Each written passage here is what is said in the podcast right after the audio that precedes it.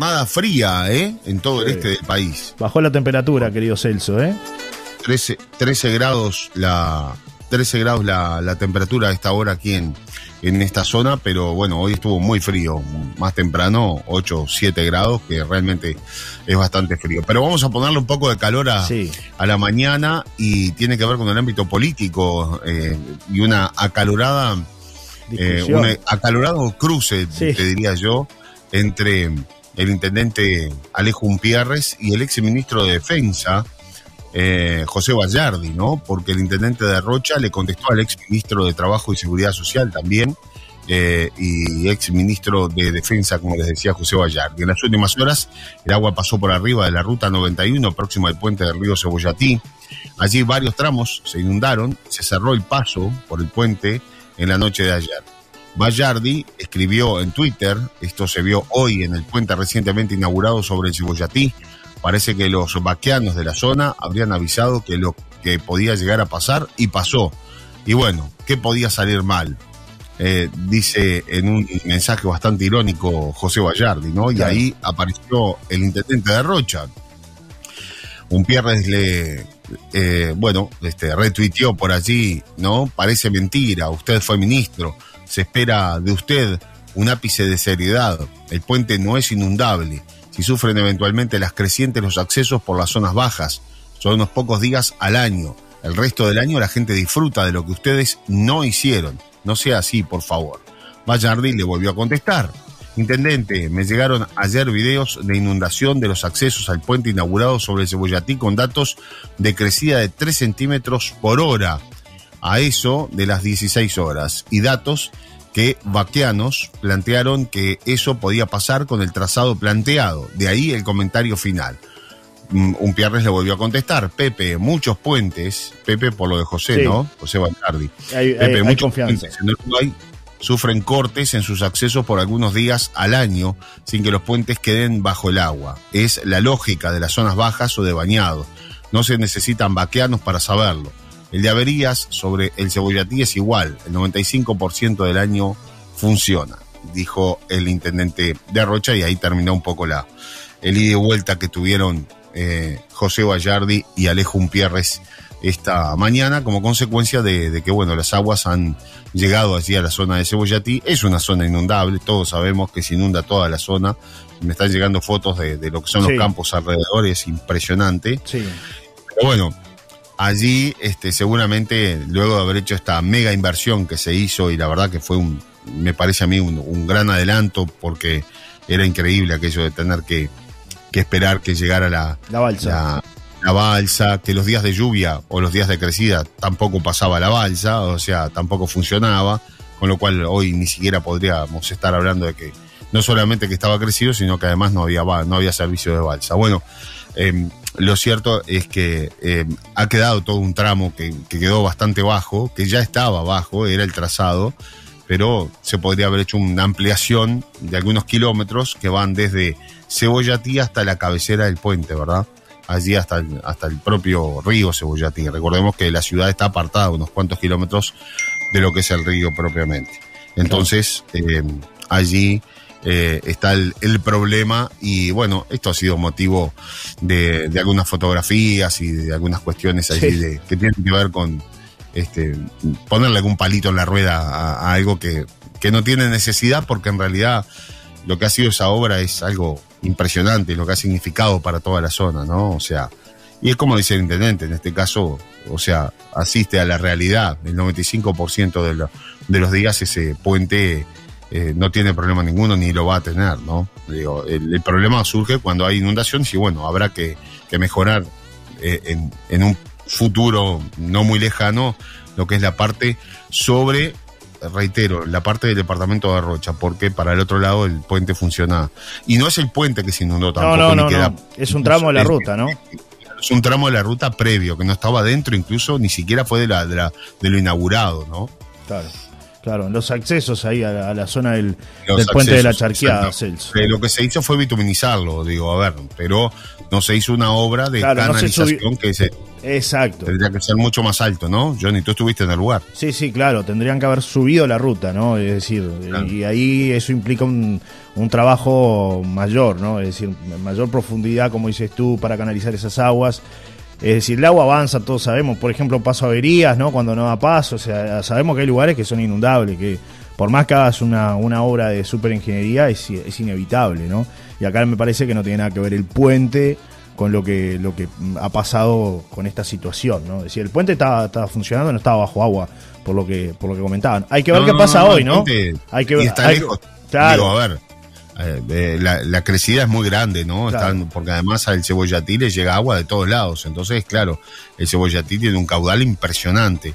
Pero el puente está perfecto, o sea, el puente, el puente en sí da paso, lo que no da paso es en el, en el trayecto hacia Cebollatí de, de la ruta, ¿no? Claro, claro. Ahí, ahí, ahí, mezcla. sí, bueno, con lo que sabemos siempre. un poco de picardía política. Siempre pasa de, un lado y de otro. un poco de picardía política. Siempre pasa de un lado Ahora estoy viendo la foto, ya está en el diario El País, es la tapa del País a esta hora. Este, y bueno, muestran allí un, un video. Eh, crecida de Cebollatí afectó accesos al puente y aparece todo lo que les, les comentaba. Claro, acá alguien dice, buenos días amigos, esto demuestra lo carroña que son los políticos cuando no tienen el poder, pero cuando es su gobierno está todo bien, dice Hugo. Ese juego político de siempre, eternamente. ¿no? Ese juego político. Exactamente. Eternamente. Esto es así. Algo que no cambia. Hola muchachos. Vallardi que habla de las rutas que hicieron truchas, que se tuvieron que hacer de nuevo y se gastaron 80 millones de dólares más. El Frente Amplio con los 15 años de corrupción no puede hablar de nada, dice el amigo Guanto, que siempre participa, Celso. Bueno, opiniones de la gente que van mandando es uno mensajes. De los temas, es uno de los temas de la jornada. El otro tiene que ver con. Quedó ahí igual, ¿no? Quedó ahí el tema. Digo, quedó ahí. Fue la discusión de Twitter y nada más. un, ida y vuelta de, un par de mensajes. Pero bueno, polémica por presunta inundación en el puente de la Charqueada, es el título del país a esta hora, esto trascendió a los medios nacionales y, bueno, y apareció ahora también el, eh, José Luis Falero, el ministro de Transporte. Aparecen todos, es así. En la movida y, este, y apareció también el director de Vialidad del Ministerio de Transporte, y, este, que dijo que bueno, el puente está a 5 metros del agua, un tramito está más bajo, pero la ruta está hecha para que soporte la creciente del agua. Esto lo veo como un chiste, porque si se llegara a inundar el puente, literalmente desaparece el pueblo de la charqueada. Esto es un disparate, dijo el director nacional de Vialidad. Bueno, así estamos, ¿eh? eh...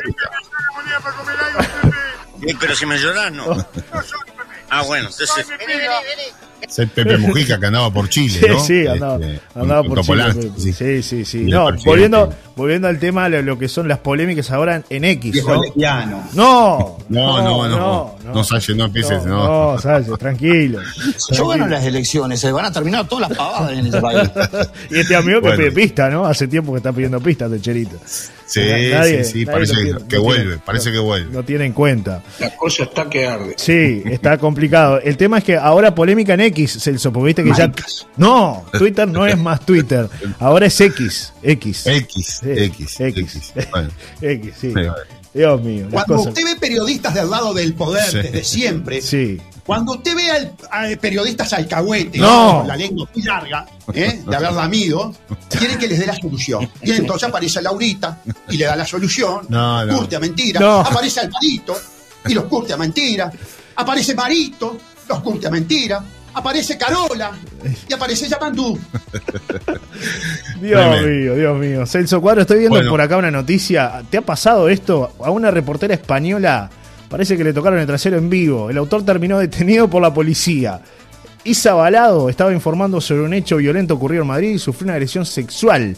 La ministra de Igualdad se pronunció sobre este hecho. ¿eh? Esto tiene que ver con una reportera española que volvió a hacer noticia en las últimas horas, pero esta vez no por algo positivo o una curiosidad, sino por una situación bastante desagradable que le tocó vivir a Isa Balado, que estaba haciendo un móvil en una calle de Madrid informando sobre un robo que había ocurrido en un estacionamiento, y en ese marco un hombre pasó por al lado y tuvo esta, esta idea. ¿De qué canal este sois? ¿Qué le parece? Preguntó luego de realizar dicha acción. Balado, sorprendida, intentó continuar con la situación e informar, ser profesional sobre lo sucedido horas antes. Sin embargo, no pasó desapercibido para quienes estaban en el estudio. Nacho Abad, el conductor, le preguntó atónito si el hombre que había pasado recién Bueno, eh, dijo eh, con palabras más fuertes, ¿no? Le había tocado él.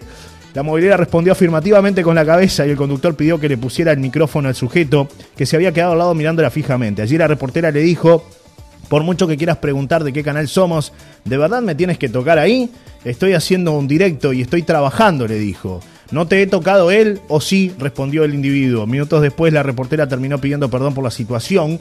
El periodista rápidamente intervino. No, no, no tienes nada que sentir tú. Tú estás haciendo tu trabajo tan bien como siempre y llega un imbécil y va y te toca a él en directo con ningún derecho. Horas después la Policía Nacional informó a través de su cuenta de Twitter o de X que había detenido al agresor. Esto surge luego de que el programa realizara la denuncia ante la policía por lo sucedido e hicieron llegar las imágenes de esta agresión. Bueno, la ministra de Igualdad de España, Irene Montero, se pronunció públicamente sobre el hecho y ratificó que los tocamientos no consentidos son violencia sexual. Decimos basta a la impunidad. Todo mi apoyo a Isa Balado escribió en Twitter o en X eh, la, la ministra de Igualdad, Celso. Así estamos, ¿eh? Tremendo. Primer mundo. Bueno, muy bien. vamos con otras noticias que tienen que ver con la jornada de hoy. Estamos inundados, pero no tenemos agua. Es tremendo lo que está pasando en Durazno a esta hora, ¿no? Hay 40.000 personas que permanecen sin agua Oh. corriente en Durazno. Muchos van al río a abastecerse. El departamento de Durazno se encuentra viviendo un escenario que parece por lo menos contradictorio mientras el río allí está desbordado y las zonas linderas registran inundaciones. Miles de hogares se encuentran sin agua corriente porque se rompió el sistema de OCE. Según se dio a conocer en las últimas horas, la cantidad de personas que este martes están sin agua en sus hogares ronda las 40.000 entre la ciudad de Durazno, Santa Bernardina y las zonas rurales del departamento. ¿A qué se debe este problema en relación al abastecimiento de agua corriente? Bueno, a las lluvias de los últimos días generaron inundaciones en diferentes partes del país y uno de los ríos que creció fue el río G. Allí tiene una creciente que hace que no sean accesibles las bombas que extraen agua y la hacen llegar a la usina potabilizadora. Esto lo dijo el presidente de, U, de OCE, Sí. Raúl Monteiro. El jerarca indicó que el sistema funciona con dos bombas, cada una de ellas es capaz de cubrir la demanda y la otra es de respaldo. La bomba que está funcionando quedó fuera de servicio por un tema eléctrico. Cuando se recurrió a la segunda empezó a tener problemas y también quedó fuera de servicio. Este es el Uruguay nomás. ¿eh? Sí. Otra Dios mío. Dios mío. Tremendo. Y, y quiero agregarte algo. En el año 2007 me tocó ir a cubrir una inundación tremenda en Durazno. Sí. Fui varias veces a Durazno a cubrir la inundación. Y el problema de la bomba ya venía desde hace años atrás, ¿no? Es decir, ya la gente del pueblo Desde te decía, si claro. sigue creciendo y llega a determinado nivel, nos quedamos sin agua potable en todo el pueblo. O sea, ya pasó, ya venía, es histórico el problema. Sí. Lo que pasa es que ahora sí se, claro, ¿cómo lo solucionaron? Ponemos una bomba de, de- de- ponemos otra bomba y bueno, de respaldo. Pero en realidad que, como todas las cosas, o muchas cosas de, de nuestro querido Uruguay, no se hace mantenimiento, no se tenían ni idea de en qué situación estaba. Y el agua llegó a la, a la primer toma de, a, a la altura que, que sobrepasa lo que es la bomba de agua, que es una Claro. cosa increíble, histórica, pero que no la han solucionado. Y bueno, dejó de funcionar. Fueron a la segunda bomba, la segunda bomba funcionó un tiempito y después se volvió, se rompió también, ¿no? Esto porque, por falta de mantenimiento, Sí. claramente. Así que bueno, 40.000 personas están sin agua desde ayer en Durazno. Bueno, la situación acá más cerca tiene que ver con las inundaciones y lo que pasó. Una vaca y un ternero aparecieron muertos arriba de un árbol, Celso Cuadro. Un productor perdió varios vacunos por una torrente repentina de agua que provocó el desborde del río Tacuarí. Las lluvias y fuertes tormentas que se registraron entre jueves y viernes en Cerro Largo provocaron una serie de consecuencias negativas. Tengo por acá el informe, si quiere lo, lo compartimos, de, de- Dale, de un dale. colega. Y que- después les voy a contar algo rapidito de la operación Océano, que es noticia a sí, esta hora. sí. Tres absueltos por la operación Océano reclaman 700 mil dólares. Sí, lo escuché de mañana en el informativo Sarandía Primera Hora, tremendo esto. Tremendo. A ver si podemos acceder a, a este audio que te estoy contando, Celso, que tiene que ver con eh, la situación en, en Cerro Largo. El informe periodístico destaca que el productor tenía desaparecidos tres caballos y otras 12 vacas. A ver si lo podemos escuchar. Aquí en las costas del río Tacuarí, precisamente contra Ruta 8, tramo Melo Montevideo. En el balneario Orachania, que está ubicado a unos 20 kilómetros de la ciudad. Bueno, ahí tuvimos algún inconveniente. 117 milímetros entre jueves y viernes. Hace pocas horas, cuando bajó el agua de la creciente, aparecieron estos vacunos encima de los árboles de monte. En este caso, una vaca apareció sobre este árbol a unos 3 metros de alto, 4 metros aproximadamente. Más adelante, un ternero también apareció sobre otro árbol. Hay 13 equinos desaparecidos y otras 12 vacas que aparecieron muertas dentro del cauce del río y también debajo del monte Agreste. La situación aparentemente poco común en esta zona como consecuencia del torrente impetuoso de agua, como consecuencia del desborde del río Tacuarí aquí en Cerro Largo. Bueno, tremendo, las vacas arriba del árbol, yo nunca había visto esta situación. ¿Cómo se genera esto? ¿Por la corriente? Sí, las arrasó. Las arrasó. ¿Ah? Digo, escúcheme. Bueno, por ahí parte del testimonio, Celso, de este, de este hombre, ¿no? Esta situación que... Tenía la nota con él. A ver si... Sí, está, complicado ¿Eh? Twitter, ¿eh? Está complicado. Eh, TikTok es TikTok. A ver si lo podemos... Está difícil, sí. A ver si podemos... este acceder a, lo interesante, ¿no? Lo que cuenta este hombre que, se encontró con las vacas este arriba del árbol, mi amigo, ¿eh? Arriba del árbol. No, no, es para cualquiera esto. A ver si podemos este bueno, cualquier cosa está, está saliendo Celso, cualquier cosa, menos, menos la nota. Después, después siga un poquito que, yo la tengo acá y la, la, podemos. Este, yo les voy contando. Cuéntelo de la operación Océano. Exactamente, tres absueltos, es decir, tres personas que ya quedaron fuera de la investigación de la operación Océano, reclaman 770 mil dólares porque consideran que se les expuso al escarnio público. Los demandantes alegan que sufrieron daños laborales y en algún caso pérdida de la patria potestad. Exigen pagos de 600 mil dólares por daños morales y 150 mil dólares por lucros cesantes y otros 20 mil dólares por daño emergente. Eh, tras eh, la investigación, tres investigados por la operación Océano, que luego fueron sobreseídos. Los vacunos fueron encontrados por un vecino aquí en las costas del río Tacuarí. a ver, espera, ahora sí, Celso, siga, adelante usted. adelante usted. Bueno, tres investigados por la operación Océano, que luego fueron sobreseídos, citaron a una audiencia de conciliación eh, a la Suprema Corte de Justicia y a la Fiscalía General de la Nación previo al reclamo de 770 mil dólares. Los tres demandantes consideran que sus nombres fueron expuestos gratuitamente al escarnio público durante la investigación llevada adelante por la entonces fiscal de delitos sexuales, Darvinia Viera, y por ello reclaman una lo que consideran ellos, eh, bueno, una situación de escarnio público. Así lo señala el escrito elaborado por los abogados Rafael Silva y Nicolás Pereira, eh, que se dio a conocer en las últimas horas. En el año 2020, los demandantes se enfrentaron formalizaciones de investigaciones por supuestos delitos de explotación sexual de menores con medidas cautelares en el marco de la denominada Operación Océano, llevada adelante por la entonces fiscal Viera y la entonces fiscal penal de 33 eh, eh, de 33 turno, Adriana de los Santos. Durante la investigación, 33 adultos, empresarios, docentes, liciales y universitarios y un juez y un ex juez penal, entre otros, fueron indagados por el delito de promesa de retribución o retribución a menores de edad para que cometan actos eróticos. La causa se centró en una sola víctima, entonces de 17 años. Otras 17 jóvenes también declararon en la fiscalía contra alguno de los imputados, según el expediente judicial. De los 33 imputados, uno llegó mediante un acuerdo a un juicio abreviado con la fiscal Darviña Viera al inicio de la investigación y fue condenado. Los otros 32 imputados continuaron con el proceso que se caracterizó por audiencias de 12 horas durante varios días seguidos. Desde el comienzo, las defensas de los imputados ya bregaban por la existencia de error eh, mm, en cuanto al tema de las, de las pruebas, con lo cual nunca se ha podido todavía comprobar nada. En el año 2022, la fiscal Mariana Alfaro sustituyó a Viera.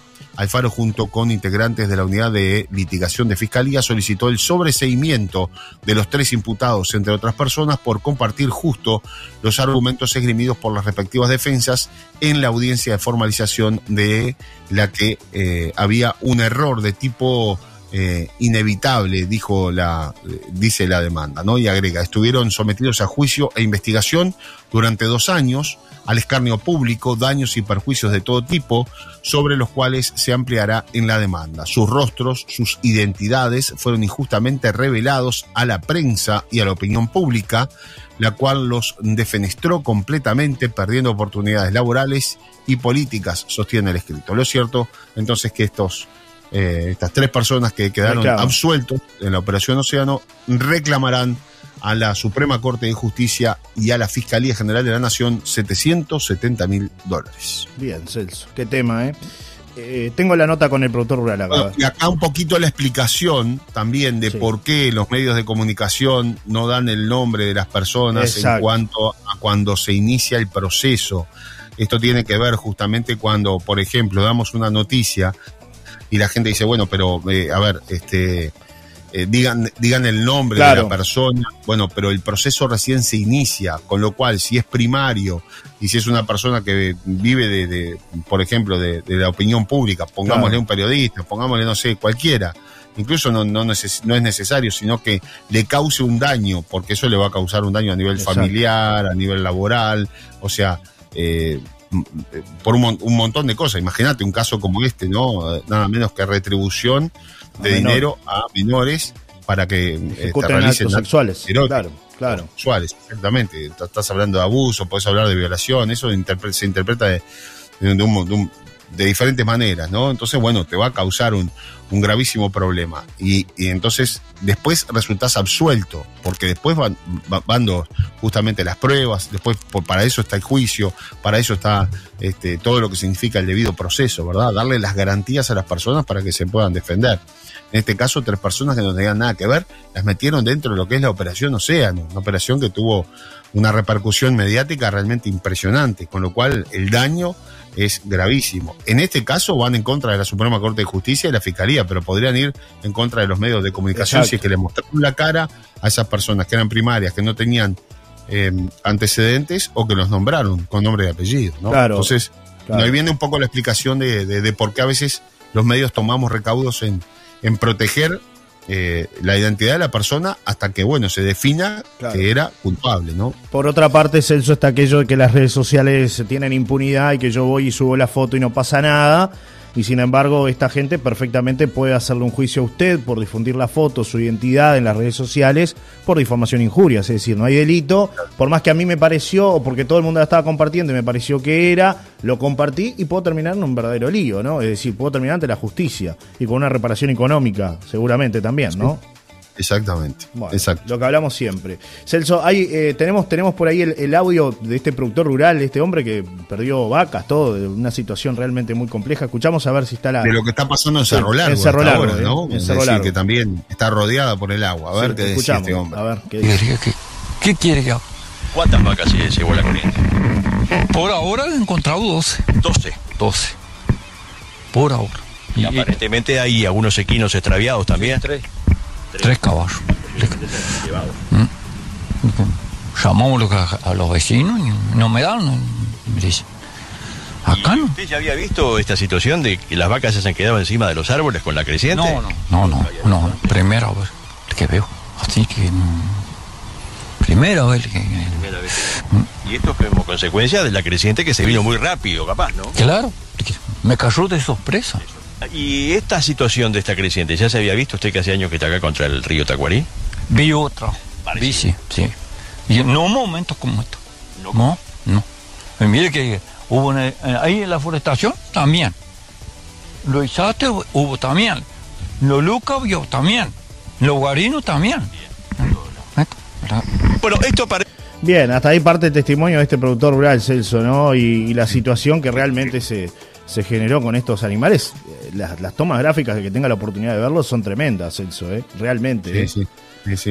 Eh, reiteramos que son imágenes que están llegando desde Cerro Largo por la crecida del Tacuarí, que hacía mucho tiempo, porque siempre se habla del convento, pero no el Tacuarí, que creció de una forma impresionante y bueno, arrastró todo lo, que había. Hay que levantar una vaca, ¿no? Y dejarla sí, Por eso te digo, ¿eh? la potencia con la, el agua. Y lo lamentable de estos productores, gente... Muy humilde, trabajadora. Claro, eh, una vaca es todo, imagínate 12, ¿no? Dos. Y tres caballos. Sí. Mm. Estaba viendo por acá un mensaje que llega a un oyente. Buen día, ¿cómo la jueza de familia con qué méritos le quita la parte apotestada a una persona que no tenía sentencia? No entiendo, dicen ahí que manda su mensaje. Sí, claro, porque en uno de los casos le, alegan justamente eh, la pérdida de la patria potestad. Eso no, sé en cuál de los casos, pero estamos hablando de estos tres absueltos por la Operación Océano que reclaman este, este dinero, ¿no? Claro. Y bueno, eso habría que entrar en el detalle, pero no lo tengo. Dos temas finales, Celso. La historia de Pablo Goncalves fue llevada al teatro. El asesino de Carrasco se llama en el Teatro La Candela. Tras el éxito de la primera temporada, llega la segunda a partir del 11 de agosto. Ya, bueno, están en, en todos los eh, en esta sala, La Candela, los viernes a las 23 horas y esto está hasta el 29 de septiembre. A principios de los 90 una serie de asesinatos de mujeres mantuvo en vilo el Uruguay. Luego de una extensa búsqueda, Pablo Goncalves fue capturado y procesado. En el año 2000 se encontraba condenado por dos homicidios y una violación y estaba a la espera de la resolución de un tercer caso de homicidio que posteriormente también se le atribuyó. El 21 de julio de ese año, un artículo publicado en un importante diario hizo una revisión del último caso narrando los sucesos con argumentos y descripciones que el acusado encontraría falaces. A partir de esto, Goncalves comenzó a contactarse con diversos periodistas para que le hagan una entrevista en la cual poder profundizar, dice la noticia, sobre su versión de los hechos y tratar de rebatir así el artículo ante la opinión pública. Después de casi 10 años de estar tras las rejas, Pablo Goncalves decidió contar su historia y para hacerlo convocó a uno de los periodistas más reconocidos de nuestro medio. La historia del asesino de Carrasco está basada en estos hechos que aún hoy continúan presentes en la memoria colectiva de nuestro país. Y bueno, tiene mm, por supuesto que eh, a varios protagonistas y fue llevada al teatro, eh, la historia de Pablo Goncalves. Tú que estuviste ahí haciendo una cobertura, ¿no? Cuando estaba no, me imagino, ¿no? me imagino yendo al teatro a ver, una, obra con, el caso de, de, ¿no? De repente, para una serie de Netflix podría ser o algo similar, digo, algo televisivo, pero a nivel del, teatro, Una historia basada en hechos reales se llama El asesino de Carrasco, segunda temporada. Fue muy exitosa la primera, dicen. Por eso la repiten, ¿no? Hay gustos y gustos. Al uruguayo le gusta el morbo, mi amigo. ¿Qué quiere que le diga? Absolutamente, porque la verdad que fueron tres casos este, muy, muy, muy dolorosos, ¿no? Muy dolorosos, tremendo, de, la forma en la que actuaba este hombre y cómo mató a una a, tres de, de, las jóvenes. Una dicen que no, que en definitiva no la mató él, pero que bueno, este, siempre surgieron las dudas. En otro caso, una de las chicas las enterró, la enterró aquí en Punta del Este. Eh, la seducía, tenía un gran poder de, seducción, Pablo Goncalves. De hecho, después se vuelve a casar mientras estuvo en la cárcel.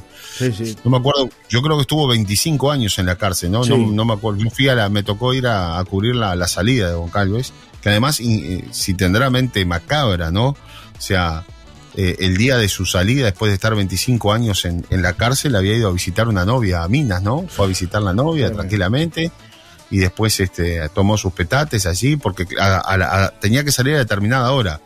Yo no me acuerdo si era a las, a, las, 20 horas que se cumplía y tenía que salir, tenía que esperar hasta ese, hasta ese momento para, para darle la libertad. 23 eh, años estuvo preso Pablo Goncalves Celso, sí. ¿Cuánto? 23. 23. Eh, eh, hasta ese momento era la persona que había cumplido mayor cantidad de años en la cárcel, ¿no? Eh, bueno, lo intentaron matar varias veces, este, escribió libros. Sí. Y, bueno, estudió en, la cárcel. Estoy viendo por acá. lo, lo en Paraguay, lo último que se sabe. No estuvo preso en Paraguay, ahora estuvo dos o tres años preso en Paraguay, andaba con droga y con una 9 milímetros. Sí, sí, sí. Así que Pablito. Spotify contará la historia del asesino serial. Salió una historia, de hecho, del asesino serial uruguayo Pablo Goncalves en un podcast, la primera producción uruguaya de esta plataforma se, se, llama Frente al Asesino y tiene como narrador a César Troncoso, Celso. Y, muy exitoso, estoy viendo por acá que dicen es un éxito de Spotify. Eh, fue el. Claro, pero ahí se cuenta la historia, es diferente, ¿no? Que ir a un teatro a ver, no sé, la dramatización de, los asesinatos de, de Goncalves. No, no, no, me queda muy claro, pero bueno. Yo, la escuché, yo escuché parte del podcast y es muy bueno. Sí, sí, sí, sí. Pero cuenta con, eh, con, con datos este, muy, muy muy, claros de, Cómo, se hizo la investigación, cómo se llegó a Goncalves, todo lo que pasaba en aquella época, ¿no? Donde no había cámaras de videovigilancia, donde este, todo lo que se utilizaba en las escenas de crimen era muy rudimentario, nada que ver con lo que pasa hoy, ¿no? Claro, claro. Creo que finalmente logran atraparlo por la corbata, ¿no? Que había utilizado para matar a una de las chicas. Las mata Eh, y esa corbata había sido era del padre, que era un, prestigioso eh, este, hombre vinculado a, em, a la Cancillería, ¿no? Eh, es decir, había sido embajador en diferentes países, el padre de, Goncalves. Increíble. Y bueno, y él utiliza justamente una de las corbatas de su padre para darle muerte a una de las, de las tres víctimas, ¿no? Y por allí es el rastro que, la policía empieza a seguir. Y cuando hace un allanamiento en la casa de Goncalves, porque habían llegado a través del auto y otros datos, logran encontrar la corbata, ¿no? Y coincide con la corbata que había matado a una de las, de las mujeres. Y allí, bueno, ¿Qué historia, empieza la cuenta regresiva de Goncalves. Antes de la despedida, bueno, todos son iguales en política, solo se acuerdan un mes antes de las elecciones. Buen día, Johnny, dice Gabriela, con respecto al tema político que estábamos tratando hoy. Y la última tiene que ver con el estado de las calles. Hay mucha preocupación, inclusive muchos mensajes y llamados hemos recibido por el tema de las calles, vecinos que entienden que bueno, no es el municipio el culpable porque no hay recursos, es lo que se señala y, bueno, piden una atención integral de las calles. Están molidas las calles en todos lados, ¿eh? no solamente en La Paloma, porque antes era el, era el centro de La Paloma, ¿no? Eh, que se salvaba, ahora ya ni el centro de La Paloma se salva, amigo. Creo que la Solaria está por ahí nomás, ¿no?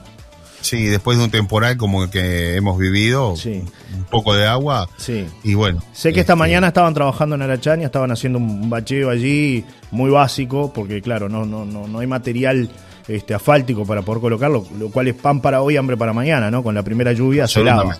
Lo que hablamos siempre. Y esto es y esto es un poco lo que después este, se vuelve a hablar sobre el tema de que, bueno, eh, cuando se tiene que levantar las manos no se levantan, ¿no? Eh, en el caso del fideicomiso, porque claro, hicimos las averiguaciones y dicen, sí, claro, pero si no, el Frente Amplio no nos votó el fideicomiso y el dinero era para arreglar las calles, bueno, ahí está el, resultado, ¿no? Sí, las polémicas de siempre, ¿no? se pasan la culpa los unos a los otros. Y por otra parte, el Frente Amplio dice, nosotros no vamos a habilitar una deuda millonaria para este, el futuro de la, de la intendencia. Entonces, eh, nada, el vecino tendrá que seguir entre los pozos y bueno. Sí, pero hay mucha molestia y muchos vecinos que nos llaman todos los días para plantearnos preocupaciones eh, y pero se arregla con plata, eso no, no, no, no, Que además dicen, en, el caso de un vecino, me dice, yo pago 80 mil pesos de, patente, me decía este vecino. O sea, tengo un, buen vehículo, pago 80 mil pesos de patente y está todo destruido. Y después tengo que llevar la camioneta arreglada cada poco tiempo, por, más que sea una, buena camioneta, decía el amigo. Así que bueno. Todos los días tenemos temas, Celso. Eh, un audio más, ¿te, parece? ¿Te traslado un audio de la despedida? vamos cerrando por acá. que irse. A ver, ¿qué dice este amigo? A ver. Buen día, gente. ¿Cómo andan? Bueno, este, para opinar un poco sobre este muchacho Goncalves y con conocimiento, eh, en esto no ignoro nada, lo digo con conocimiento. La verdad que terrible asesino y, viste, hay que tomar otras medidas con esa gente, igual le quita la vida a otra gente. No, yo pienso que nadie puede estar tan libre este, aparte está, después que salió, fue una, una macana. Este, pero sabes que a mí lo único que me interesa decir, aclarar, es que hay una, una de esas personas que, esas chicas que dieron como que él la había matado, la mató otro muy, muy potente económicamente, con un muy buen apellido, está de ahí de Carrasco, que se sabe, digo, el periodismo lo sabe, todo el mundo, todos lo saben. Se le atribuyeron una más, se le atribuyó que no la mató él. ¿Está? Pero igual, digo, no defiendo esa causa ni loco. Ni ella ni ninguna que le quite la vida a otro. ¿Está? Bueno, vamos con el 7937 a la cabeza. Vamos arriba. Muy bien. Ahí está la, opinión de nuestro amigo Carlitos, que está siempre, siempre nos escucha. La gente participando, bueno, opinando. Eh, era un poco lo que yo les contaba, ¿no? Es decir, se, le atribuyen tres o cuatro homicidios, no me acuerdo ahora, porque tengo tantos homicidios en la cabeza, pero creo que eran tres y, él en definitiva había matado a dos y después él dice que él no mató a esa tercera persona, ¿no? Esa tercera mujer, en las mismas características que los otros. Pero bueno, finalmente después este, le atribuyeron los tres homicidios y estuvo 23 años en la cárcel. Pablito Goncalves y su historia. Nos vamos al cuadro. ¿No tiene algún amigo ahí para la despedida? Un poco de humor, eh, no, Se fueron todos a comer porque ah, son las Dios 12 y 20 Dios y mío. ellos trabajan hasta las 12. Dios nada más, mío.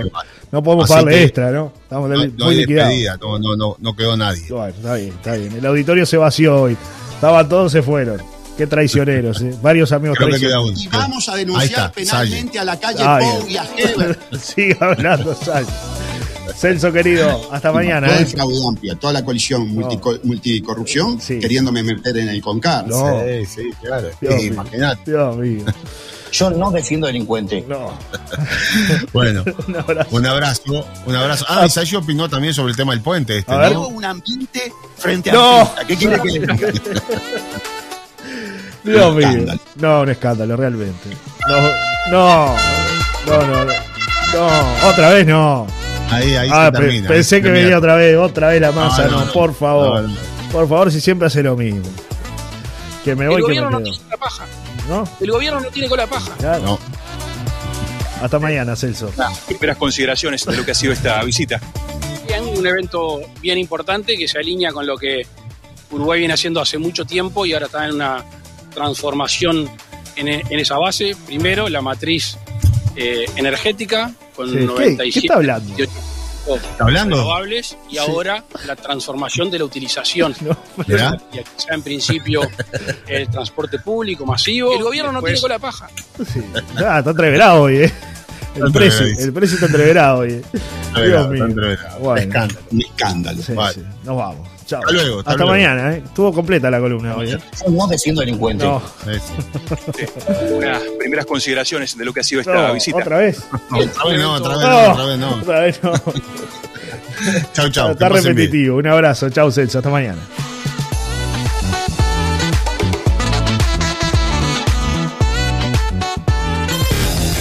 Presentó Aguabá.